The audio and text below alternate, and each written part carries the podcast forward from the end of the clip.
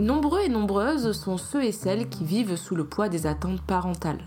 Une pression qui peut être à la fois étouffante et déconcertante. Dans l'épisode du jour, nous allons examiner de plus près la manière dont ces attentes peuvent influencer la relation que nous entretenons avec la nourriture, conduisant parfois à des comportements extrêmes. De plus, nous explorerons aussi le rôle de l'anxiété dans ce contexte, comment elle peut agir comme un catalyseur puissant, alimentant un cycle difficile à briser. Hey Célia, bienvenue sur le podcast Si on te demande, tu diras que tu ne sais pas. Le podcast où on se questionne, où on débat, où on va au-delà du bien-pensant. Ainsi, préparez-vous à plonger dans une conversation honnête et profonde sur la boulimie, la pression parentale et l'anxiété, dans l'espoir de créer une compréhension plus profonde et d'encourager la compassion. Bonjour, du coup, déjà, je sais pas, c'est bizarre, mais bonjour tout le monde. Euh, du coup, je m'appelle Marie, j'ai 29 ans. Euh, j'ai grandi dans une famille euh, hyper aimante et hyper exigeante aussi. J'ai deux parents qui avaient un métier. Ma mère avait arrêté un peu de travailler pour pouvoir s'occuper de nous quand on était très jeunes. Du coup, elle a retrouvé un autre travail par la suite, mais pas, pas au niveau du diplôme qu'elle avait. Et mon père euh, est ingénieur, donc euh, enfin j'étais quand même dans une famille où c'était plutôt euh, aisé. On a eu beaucoup beaucoup d'activités avec ma petite sœur quand on était jeune, collège, lycée privé, etc. Donc une enfance quand même assez privilégiée, je dirais. Donc moi je souffre d'anorexie, boulimie. J'ai la double peine, donc j'ai autant les problèmes restrictifs d'un côté, les angoisses à réussir à manger tout un tas d'aliments quand euh, c'est trop calorique. Euh, je sais que le, par exemple, les boissons, j'ai beaucoup de mal à, à les boire euh, si jamais il y a des calories dedans parce que j'ai l'impression que ça sert à rien, etc. Et j'ai aussi tout le versant boulimie où je vais avoir des crises assez fréquentes encore aujourd'hui et qui me permettent en fait de vider mes angoisses. Alors c'est clairement la pire des méthodes parce que ça bousille tout le corps, mais en gros ça me moi c'est genre le moyen tampon que j'ai trouvé où euh, du coup j'ai ça m'aide à ne plus rien ressentir. Enfin vraiment je me dissocie quand je suis en crise et, euh, et du coup ben je, laisse tomber toutes mes angoisses. En vrai, à l'origine, on n'aurait pas trop pu euh, penser. Je pense que je tombe dans ce genre de, de pathologie parce que j'étais quelqu'un de assez joyeux et tout quand j'étais petite, mais en fait presque trop dans le sens où euh, dans ma famille, ça a toujours été très très très tabou les émotions. Euh, mon père souffre de, TCA depuis qu'il est, euh, je sais pas, depuis qu'il a deux ans, je pense.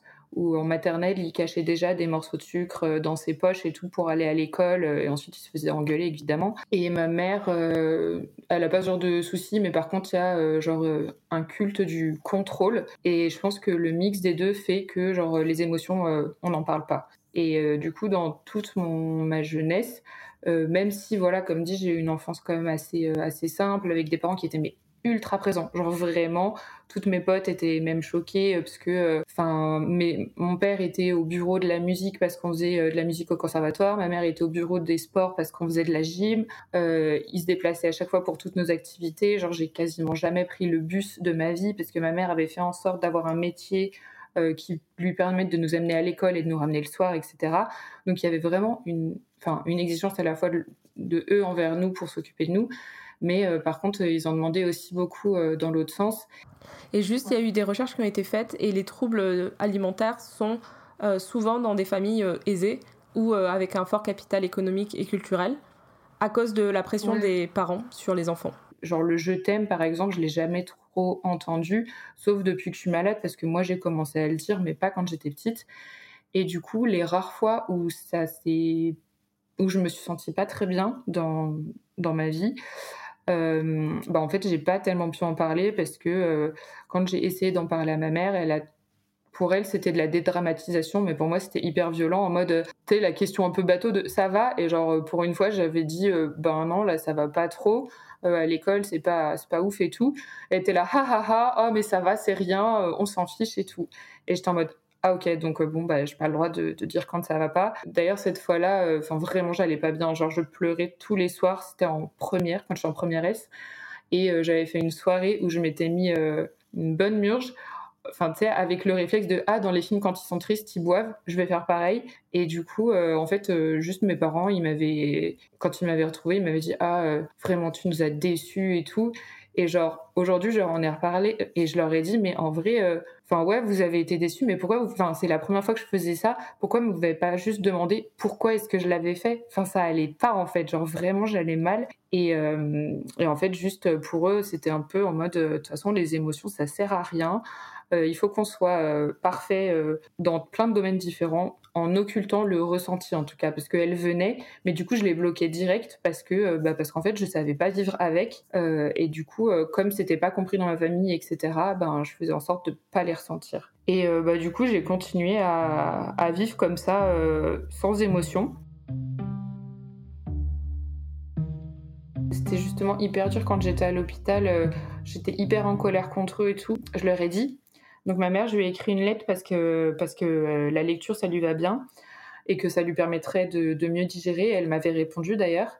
Et mon père, je lui ai fait une vidéo parce que lui, euh, il est euh, dyslexique, donc laisse tomber la lecture, ça lui aurait pris la tête. je voulais pas lui faire subir ça déjà que c'était dur ce que je disais. Et en fait, ça m'a libérée à fond. donc il y a eu d'autres moments qui étaient quand même pas forcément évidents quand ils veulent trop des fois, ils veulent réfléchir à notre place avec ma sœur et genre, euh, c'est insupportable, tu vois. Mais, euh, mais ça va quand même euh, mille fois mieux. Franchement, je pense que maintenant, c'est vraiment juste apaisé. Je leur en veux plus d'avoir été aussi exigeants parce qu'en fait, ils étaient exigeants sur vraiment toutes les phases de notre vie. Enfin, genre, mon père, il a déjà déchiré un de mes DM de maths en terminale parce que j'avais fait une erreur d'inattention sur tout le DM, tu vois, alors que je devais être deuxième de ma classe en maths. Enfin, genre. Alors, le fait qu'il soit dans tous vos pans de votre vie, qu'il soit investi comme ça, tu vois, ça a un quand même, c'est une pression de ouf. Et j'ai l'impression que tu as ce truc de jamais pouvoir te poser, en fait. Je, de pas, je sais pas si tu sais te divertir. Euh, ouais, je peux lire ou j'adore faire de la pole dance ou chanter, des trucs comme ça. Mais euh, c'est vrai que, genre, ça, typiquement, mon psy, il avait été choqué, mais genre, euh, on n'avait pas le droit, genre, de, de se reposer vraiment quand on était petite, tu vois. Si jamais on était posé à lire dans notre chambre alors qu'il faisait beau, ma mère, elle était là, mais qu'est-ce que j'ai fait euh, enfin pour enfin plein de fois elle disait qu'est-ce que j'ai fait pour mériter des filles pareilles? Ou genre euh, ah mais il faut sortir euh, non mais c'est n'importe quoi de rester enfermée genre elle l'a dit à mon psy ah non mais une sieste c'est pas envisageable genre il l'a regardé en mode mais elle est sérieuse elle. T'as une famille qui était dans l'hyper-contrôle, du coup toi tu t'es construit, bah, tu t'es socialisé avec le fait d'être bah, toujours faire des trucs et toujours des trucs un peu prestigieux et, et stylés. Genre, enfin genre ton papa il est ingénieur, c'est ça? Ben, je crois que c'est ça, ouais. Et mais sauf que en fait, euh, vu que j'ai à côté aussi une grosse, enfin ouais, c'est de l'angoisse et j'ai l'impression que j'y arriverai jamais. Enfin, tu vois, avant, euh, genre, euh, en fait, j'ai jamais eu trop de difficultés dans ma vie. Genre, bon, par contre, c'est en mode l'échec, c'est pas envisageable. Mais genre, en vrai, même tu dis un G, c'est prestigieux et tout. Enfin, moi, j'ai pas trouvé que c'était si dur que ça. Tu vois, j'ai fait une prépa en région parisienne et genre, je travaillais vraiment pas tant que ça. Et j'ai quand même fait euh, la classe euh, étoilée, donc c'est les meilleurs qui vont dans cette classe. Après, c'était pas genre dans Paris, mais c'était quand même une bonne prépa. Euh, je suis passée direct en école d'ingé sur une classe A dans les écoles, donc c'est dans les 15 meilleures écoles de France. Et, en école, bah, ça s'est bien passé aussi. J'ai fini avec mention, mon diplôme et tout, sans trop le chercher. Donc en fait, à cette époque-là, j'avais la performance, mais sans l'anxiété, tu vois. C'était juste en mode, bah, faut le faire, je le fais, de toute façon, j'ai pas le choix, quoi.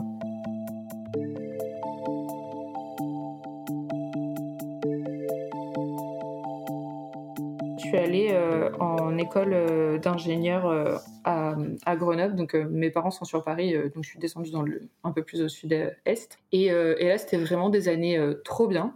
Genre vraiment, enfin vraiment j'ai vécu ma meilleure vie. que ce soit en termes d'études, en termes de potes, j'ai eu ma première relation amoureuse aussi, enfin vraiment trop trop bien. Et à la fin de ces études-là, je suis partie sur Nantes pour mon stage de fin d'études et euh, en fait, là, je me suis retrouvée euh, toute seule. Donc, je suis passée d'une vie genre à 1000 à l'heure où vraiment je m'ennuyais jamais, c'était trop chouette, à une vie où j'étais hyper désœuvrée. Genre, j'ai pas réussi à me faire de potes euh, dans mon stage parce que personne n'avait mon âge.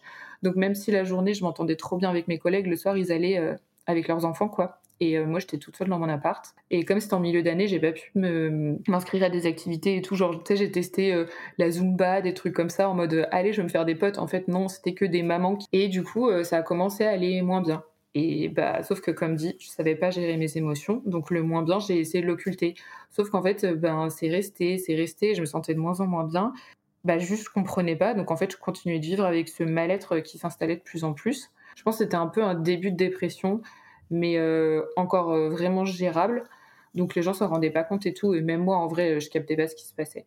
Et ensuite, du coup, je suis repartie sur Grenoble parce que j'ai trouvé du travail là-bas ça c'était cool de base. Je me suis dit, ah, trop bien, je vais retrouver des potes et tout. Et là, ça a été le cas. Sauf qu'en fait, comme j'avais vécu cette période de ah, je m'ennuie et j'ai pas de potes, du coup, je me sens hyper triste d'être seule et tout. Et ben, j'ai fait euh, un peu l'opposé. Genre, je me suis refait plein de potes, je sortais tout le temps. Pas pour mettre, euh, pas pour faire des soirées et tout, mais genre juste voir des potes. Je m'étais mise à faire de la pole dance. j'avais un groupe de musique. Et en fait, le truc, c'est que dans le taf, on demandait beaucoup aussi. Et euh, en fait, on m'a embauché pour remplacer trois personnes différentes. Et ils se sont dit, ah, vas-y, elle fait le taf, euh, bah, trop bien. On n'a pas besoin d'embaucher d'autres personnes. Et après, le soir, sur euh, les activités, les potes, etc. Et en fait, j'étais dans une hyperactivité physique et mentale, genre, constante. Ce qui fait que même les soirs où je me disais, ah, trop bien, là, j'ai rien de prévu ce soir, ça va être cool. Et ben, en fait, genre, mon cerveau, il buguait complet. il était en mode, mais qu'est-ce qui se passe? Pourquoi il n'y a plus rien à faire? Et donc, euh, bah, j'ai commencé à vraiment aller de moins en moins bien.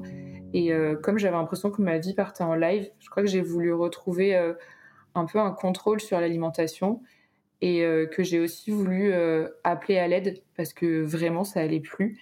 Et en fait, genre j'ai commencé à remarquer que les gens s'inquiétaient un peu plus pour moi avec le fait que j'ai perdu du poids.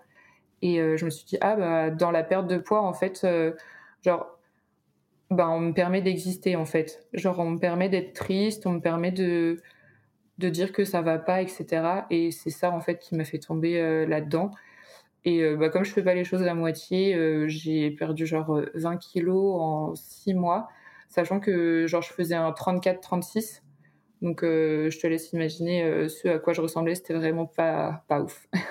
En vrai, je l'ai quand même dit assez vite à ma famille parce que du coup, genre, j'ai commencé euh, à tomber vraiment malade, genre en novembre 2017. Et en mars 2018, euh, je l'ai dit à ma petite sœur parce qu'en fait, elle est médecin et euh, elle connaissait un peu. Et on est ultra proches. Donc en fait, genre, je venais d'avoir une crise qui s'était ultra mal passée et tout. J'étais vraiment trop mal et ils arrivaient pour qu'ensuite on se fasse une semaine au ski et tout. Et je lui ai dit en pleurs toute seule. Et ensuite, elle l'a dit à mes parents. Et là, pour le coup, ils ont hyper vite réagi. Genre, euh, trois jours plus tard, on était chez le médecin. Et bah, ça a été le début de la prise en charge et tout. J'ai essayé de trouver un psychiatre, mais genre, euh, c'est un peu la croix et la bannière pour trouver un psychiatre euh, qui soit à la fois bien et qui nous corresponde, je trouve. Enfin, moi, j'ai vécu pas mal de violences psychiatriques quand même. Et notamment, là, bah, un an plus tard, j'ai été hospitalisée je sais pas si j'ai le droit de dire un peu tout. De toute façon, après, si c'est pas légal, je te laisserai euh, couper ou je sais pas. Bah, en vrai, c'est vrai que je le décommande quand. Euh, enfin, du coup, c'était à Saint-Vincent-de-Paul, à Lyon. Et, euh, mais je le décommande parce qu'en fait, c'est hyper violent. J'y ai passé trois mois, mais en vrai, c'était les trois pires mois de ma vie. Sauf genre le samedi, parce que ma mère, trop mignonne, a fait le déplacement genre de Paris. Tous les samedis, elle me venait me voir et on passait la journée ensemble, mais c'était ma bouffée d'oxygène. Parce que en fait c'est une clinique où euh, j'avais pas du tout de bienveillance genre le premier jour euh, déjà à mon arrivée genre l'infirmière qui m'a accueillie euh, genre premier mot qu'elle me dit c'est bon bah voilà voici ta chambre. Bon bah tu vas y rester enfermée pendant bah, le temps qu'il faudra et bah de toute façon nous on va pas te faire confiance parce que de toute façon t'es qu'une anorexique donc t'es qu'une manipulatrice et une menteuse ok merci et euh, premier entretien avec euh, le psychiatre euh, en chef de cette clinique, bon, je sais pas, il était pas trop content ou fatigué, j'en sais rien. Et du coup, il m'a donné une baffe devant une infirmière qui n'a pas du tout réagi parce qu'en fait, elle s'en fichait complètement. Donc voilà, c'était assez traumatisant comme, comme événement, etc. Et en fait, c'est même des, des souvenirs que j'avais complètement enfouis. Et en fait, je m'en suis souvenu quand il y a une autre patiente que j'ai rencontrée dans mon autre clinique qui m'a dit ah oui euh, moi je m'étais fait frapper par ce psychiatre il m'avait donné une baffe et tout et en fait ça m'est revenu en mode ah mais moi aussi en fait euh, j'en sais fou j'avais complètement oublié etc et du coup après je suis rentrée chez moi sur Grenoble j'ai repris le taf euh, mais en fait j'étais pas du tout guérie enfin genre à la rigueur j'étais sortie du déni Mais en fait, ça m'a pas du tout guéri. Au contraire, ça m'a même donné plus de troubles au niveau de l'hyperactivité, par exemple, que j'ai développé là-bas, que j'avais pas avant. mais voilà. Et du coup, j'ai essayé de reprendre ma vie, mais du coup, en n'étant pas guérie, ça n'a pas forcément bien fonctionné. Donc, je suis retournée quand même dans la même entreprise où j'étais avant. Et en fait, euh, ça s'est pas mieux passé parce que euh, du coup, quand je suis revenue, je suis revenue à mi-temps thérapeutique. Et euh, bah, évidemment, je pouvais pas abattre la quantité de travail que, que je faisais avant. Quoi. Du coup, j'ai commencé à subir du harcèlement de la part de mon responsable technique, qui du coup, devant moi, me disait Ah, mais c'est bien ce que tu fais, c'est cool et tout. Et en fait, au début, c'était comme ça.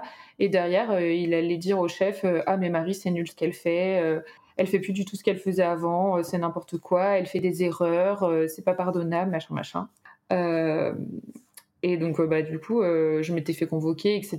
Et j'étais en mais pourquoi tu me le dis pas? Et à partir de là, il a commencé à me faire des remarques un peu nulles. Enfin, genre, il allait voir mes collègues, ils étaient, il était là, ah, Marie, elle a fait des erreurs encore aujourd'hui? C'était hyper dur. Heureusement que j'avais d'autres collègues qui étaient trop mimes et ils étaient là, non, Marie, c'est bien ce qu'elle fait. Bah, je vois pas de quoi tu veux parler et tout. Mais lui, tous les jours, c'était euh, c'était hyper compliqué. Pendant le Covid, j'étais toujours, tu vois, par exemple, et genre j'étais euh, considérée comme personne à risque euh, au début parce qu'on savait pas à quel point ça pouvait être dangereux pour les personnes, voilà, qui étaient un peu en sous-charge pondérale, etc. Du coup, j'étais en 100% télétravail et genre, il me disait des trucs en mode Oui, tu seras en télétravail, mais euh, c'est pas les vacances. Hein. Et j'étais en mode Mais. Et genre, après, j'allais le voir en mode Mais pourquoi tu m'as dit ça? Enfin, je comprends pas, je travaille pas et tout. Et t'as Oh, mais tu prends tout mal, c'est pas du tout ce que j'ai voulu dire, tu surinterprètes mes propos.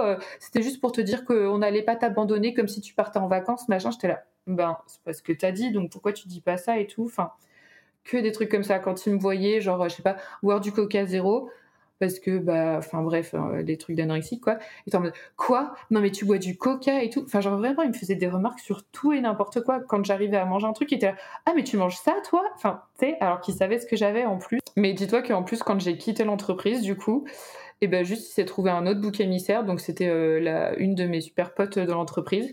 Et du coup il a essayé de lui gâcher la vie il a essayé de l'empêcher de trouver un autre taf et tout. Enfin genre vraiment le mec toxique par excellence quoi. Intéressant euh, les études mais par contre, le métier d'ingénieur en lui-même, c'est vraiment pas fait pour moi. Enfin, genre, il n'y a pas du tout d'humanité là-dedans. C'est peut-être dans certaines petites boîtes, mais euh, j'en connais quand même pas beaucoup.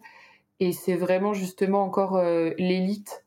Et euh, tu vois, il y en a plein dans, mon ancien taf qui faisaient genre des Ironman, des marathons, du, du, crossfit, tu vois. Et, et en fait, genre, pas faire de sport, c'était c'était hyper critiqué, par exemple. Enfin, non mais en vrai, c'était ouf parce que tu regardais genre à la piscine euh, municipale de la ville euh, dans laquelle je bossais, mais il y avait que des gens de mon ancienne boîte. C'était ridicule. Tu croisais ton patron là-bas. Enfin, moi, je faisais pas de natation parce que je déteste ça, mais euh, mais ouais, il fallait il fallait faire du sport, genre et clairement. Enfin, moi, c'est aussi pour ça, je pense. Tu vois, la pole dance, je te dis, j'ai adoré ça. Mais en plus de mon métier d'ingénieur, j'étais professeur de pole dance en fait pendant genre huit mois genre histoire de rajouter encore. Euh, enfin bref. Bah, je pense qu'en fait, euh, quand on en arrive là, c'est aussi que, enfin même on n'a plus le choix en fait. Genre tu sais quand dans ta vie, euh, enfin genre le métier c'est important en vrai parce que ça t'y passe quand même beaucoup de temps et quand dans ton métier vraiment ça va pas, etc. Que ça te bouffe, bah en fait il faut absolument trouver le truc qui va te permettre de vivre ta vie genre de manière sereine et épanouie au quotidien. Et euh, franchement, j'ai testé plein de trucs. Hein. Je suis même partie en Espagne euh, pour tester kiné parce que je me suis dit, ah, ça a l'air bien. Au final, je pense que c'était très lié aux troubles alimentaires parce que tout le monde arrêtait pas de me dire, ah, mais c'est un métier ultra physique, hein, euh, ça va être fatigant et tout. J'étais là en mode, ouais, ouais, ça va me faire dépenser des calories, trop bien. Bon, du coup, je l'avais pas fait pour la bonne raison. Mais enfin voilà, j'ai testé quand même plein de trucs pour justement trouver un, un, taf qui me plaise parce que bah justement, comme tu dis, euh, j'ai toujours dit, euh, enfin, fait ce qu'on me disait de faire. Enfin, tu vois, même la prépa, en vrai, je l'avais pas choisi. C'était en mode, bah, t'as des bonnes notes, fais prépa. Euh, quand j'ai commencé mon école d'ingé, j'étais en mode, ouais, bah là, je fais mes études, mais en vrai, je sais que je serais pas ingé toute ma vie. Enfin, je disais ça, j'avais, j'avais même pas vraiment commencé les études et tout, tu vois. Donc, je savais, je pense qu'il y a une partie de moi qui savait que c'était pas fait pour moi, mais on me disait de le faire et j'avais tellement peur de décevoir que je disais ok, quoi. Sauf que maintenant, en fait, Genre, en fait, je me rends compte que c'est pas viable et du coup, euh, bah, je fais le truc pour moi. Même si j'ai quand même ce truc de j'ai peur de décevoir encore, tu vois.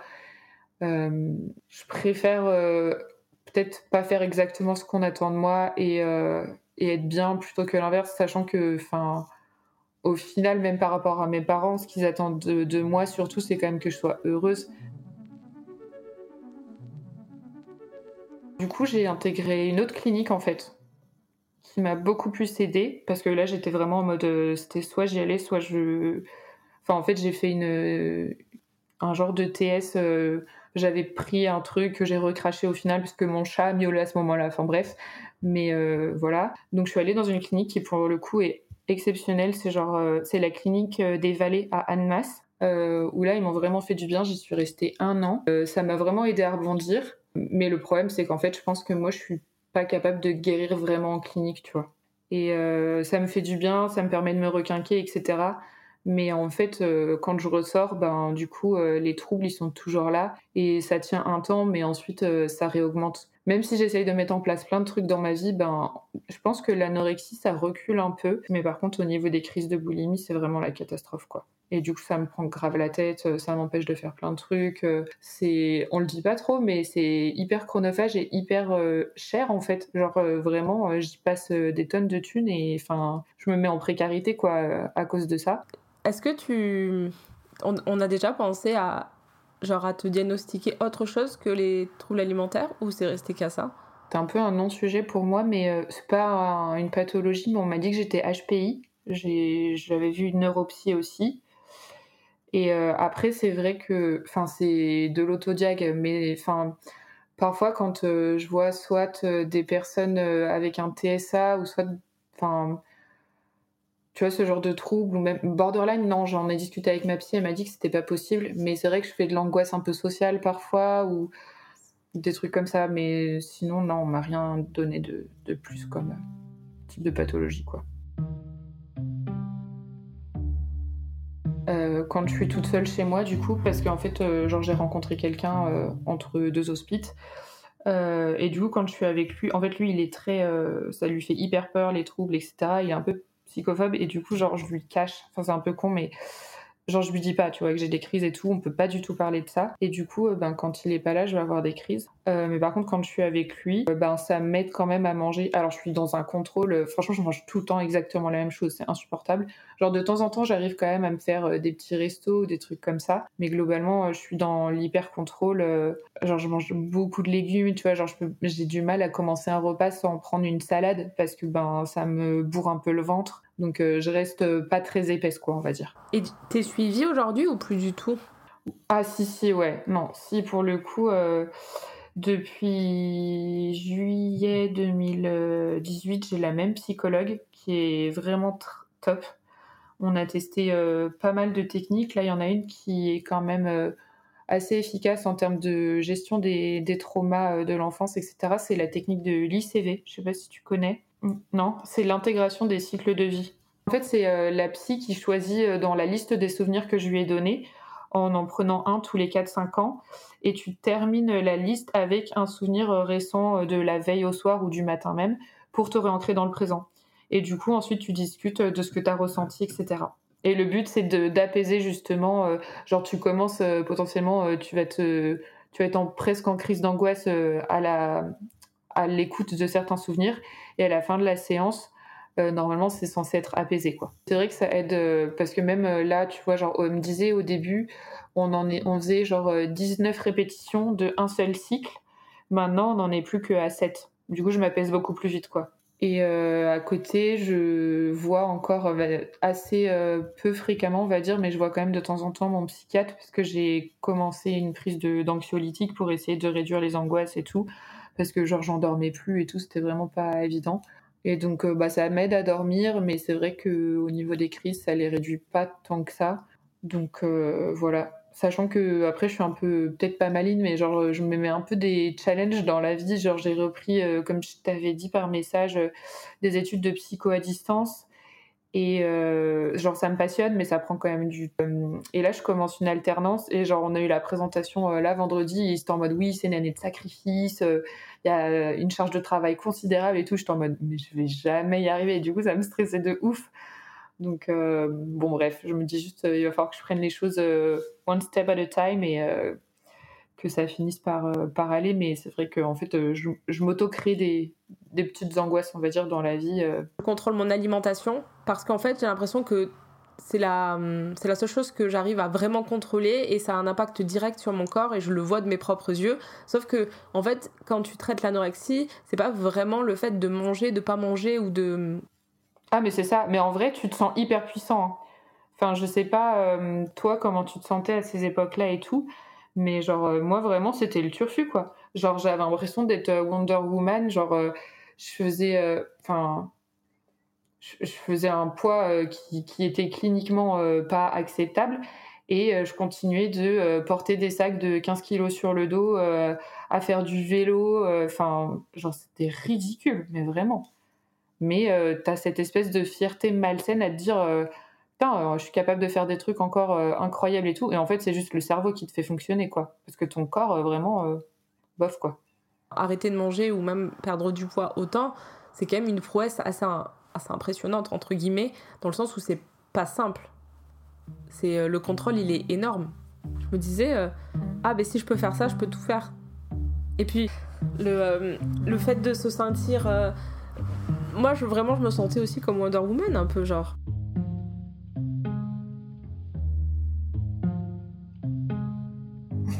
Bah, les échecs, en vrai, j'ai encore pas mal de difficultés à les accepter c'est vraiment, euh, même des fois, euh, justement, avec l'anxiété et tout euh, lié, au, au TCA, parfois, genre, ça va vraiment me paralyser. Je me dis, ah non, mais je peux pas échouer. Et du coup, limite, je me mets des bâtons dans les roues en mode, tu vois, la psycho, là, au semestre dernier, genre je me suis inscrite à la dernière minute et c'est grâce à ma mère qui m'a justement motivée à le faire. Parce que j'étais en mode mais non mais ça sert à rien. De toute façon je vais échouer à tout. Je suis trop nulle et tout. Euh, j'ai pas du tout assez travaillé. J'avais trop de crises. Ça m'empêchait de, de, me concentrer. Nanani nanana. Et, euh, et au final je me suis inscrite et j'ai tout validé. Donc c'est complètement débile. Mais euh, mais oui les échecs j'ai encore des gros triggers là-dessus. Du coup ma question c'est c'est quoi tes échecs actuellement? Dans la vie? Ouais, enfin, genre, c'est une question que je, rebondis, mais est-ce que tu as déjà échoué? Euh, bah, La maladie, c'est un échec. Mais sinon, euh, bah, le fait de ne pas réussir à en sortir, de continuer encore à avoir des crises alors que vraiment ça me casse les. Voilà. Euh, enfin, j'ai. Pour moi, ouais, genre, c'est bon, genre, avoir deux ans d'anorexie, je veux bien, mais là, ça va faire, ça va faire six ans. C'est des maladies qui souvent restent à vie parce qu'en fait, on n'arrive pas à trouver le. Enfin, on a. En fait, c'est ça qui est compliqué et aussi j'ai un peu du mal avec les réseaux sociaux sur ça, c'est que souvent on, les influenceuses, elles en parlent comme si, euh, en fait, elle s'est réveillée un matin et c'était plus malade. C'est vraiment ce truc de, je m'en suis sortie, ouais, j'ai eu un déclic et tout, alors que la réalité, c'est qu'en fait, comme on l'a dit tout à l'heure, c'est la forêt derrière des arbres et que, en fait, pour sortir de l'anorexie mentale et pour sortir d'un trouble aussi quand même euh, emprisonnant que celui-ci, les gens se rendent pas compte que c'est comme si tu montais euh, trois fois. Euh, enfin, moi je dis, je montais trois fois le mont Everest. Parce que quand j'étais consciente de mes troubles et que j'essayais de m'en sortir, et aujourd'hui, j'ai l'impression que j'étais dans le. Tu sais, je me disais ça va aller, alors qu'en fait, je, je me rendais pas compte de à quel point j'étais enfermée dans des pensées limitantes j'avais toujours peur d'échouer aussi parce que j'ai l'anxiété euh, de la performance. Et je te dis ça, mais j'en suis pas totalement sortie. Hein, genre, j'en ai conscience. Oui, mais tu fais plein de trucs. voilà. Mais à côté de ça, tu vois, je fais plein de trucs, mais je les fais parce que j'ai jamais peur d'échouer. Parce que je me dis qu'importe qu'à l'arrivée, il y a. Euh, tu sais, logiquement, quand tu entreprends quelque chose, c'est parce qu'à l'arrivée, il y a euh, un truc. Genre, t'entreprends des études parce qu'à l'arrivée, il y a un diplôme. T'entreprends une course parce qu'à l'arrivée, il y a une médaille. Enfin, voilà sauf que moi, je me dis, qu'importe euh, que j'y arrive ou pas, le chemin, ça ouvrira de nouvelles portes sur de nouvelles choses et j'aurai des nouvelles envies au fur et à mesure.